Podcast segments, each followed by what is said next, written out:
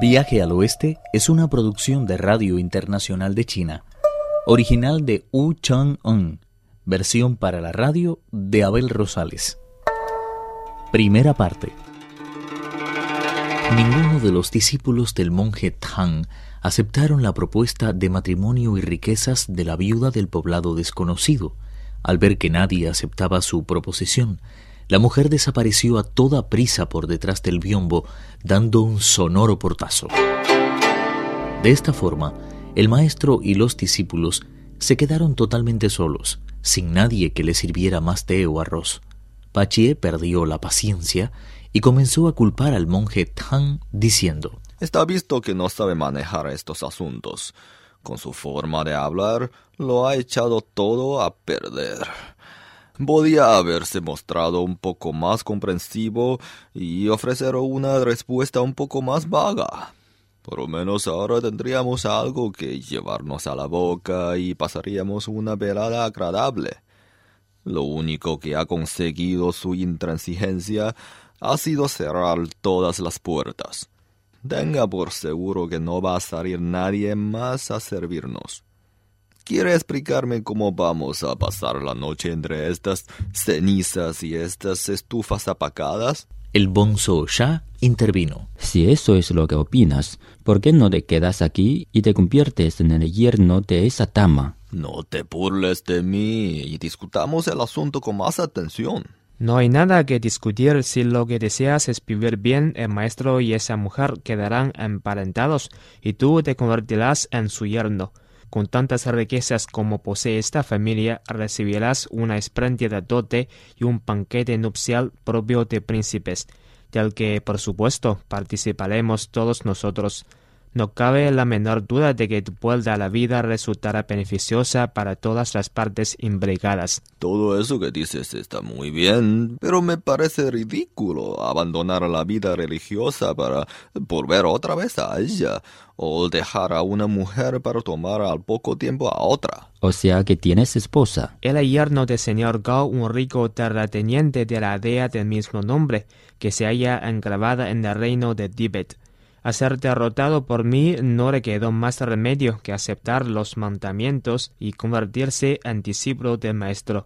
Ese es precisamente el motivo por el que abandonó a su mujer, comprometiéndose a venir con nosotros en busca de las escrituras. Para ser más concreto, el peregrino Sun Wukong dijo: ¿Por qué no te casas con una de esas mujeres y asunto concluido? Te prometo que con tal de que te muestres respetuoso conmigo, no recibirás de mí la menor reprimenda. ¡Tonterías! Todos hemos experimentado una tentación idéntica.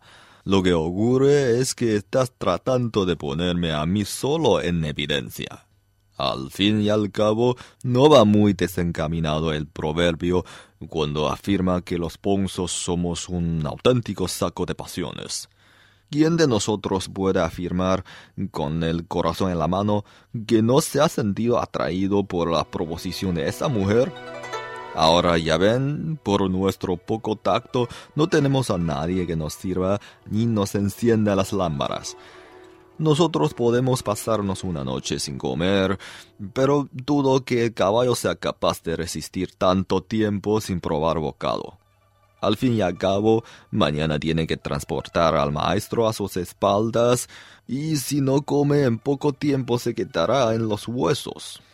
Así que quédense aquí mientras yo los saco a pastar un poco. Ni corto ni perezoso, el idiota desató las riendas y llevó el animal fuera.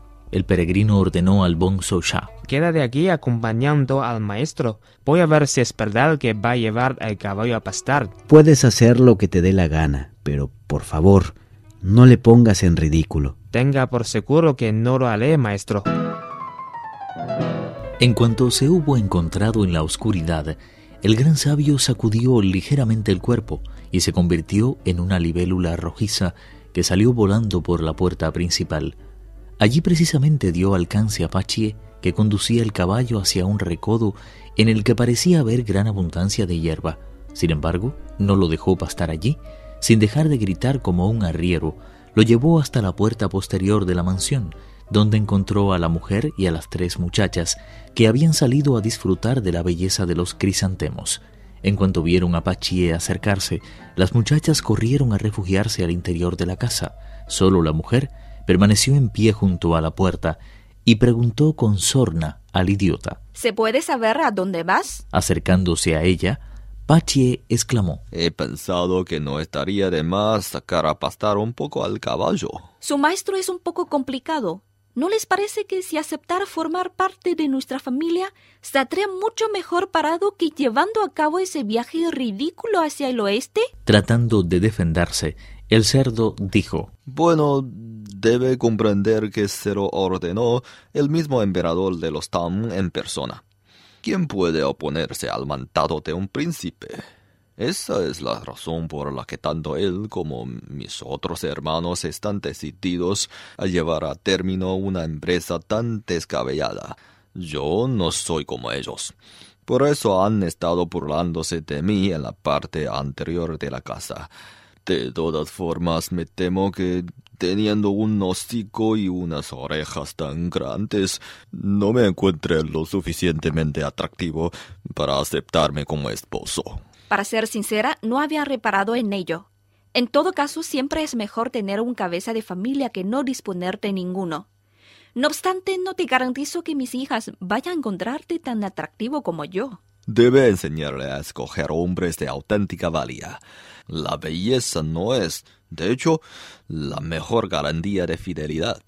No niego que haya hombres mucho más guapos que yo, pero lo que sí puedo afirmar es que muy pocos me aventajan en inteligencia y dedicación.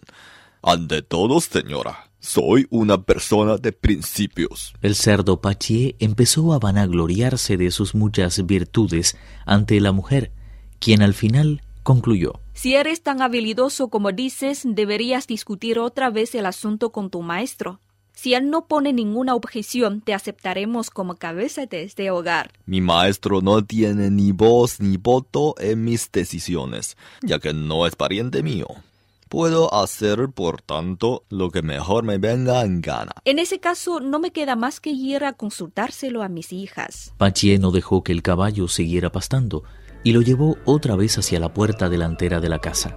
Ni siquiera sospechaba que el gran sabio había oído todo cuanto había dicho a la mujer. Sin abandonar la forma de libélula, el peregrino extendió las alas y regresó volando junto al monje Tang.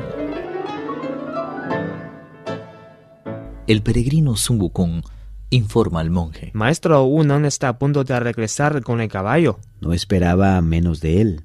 Si hubiera dejado escapar al animal, le daría un castigo que no olvidaría jamás. El peregrino relató con todo detalle cuanto habían dicho la mujer y Pachie.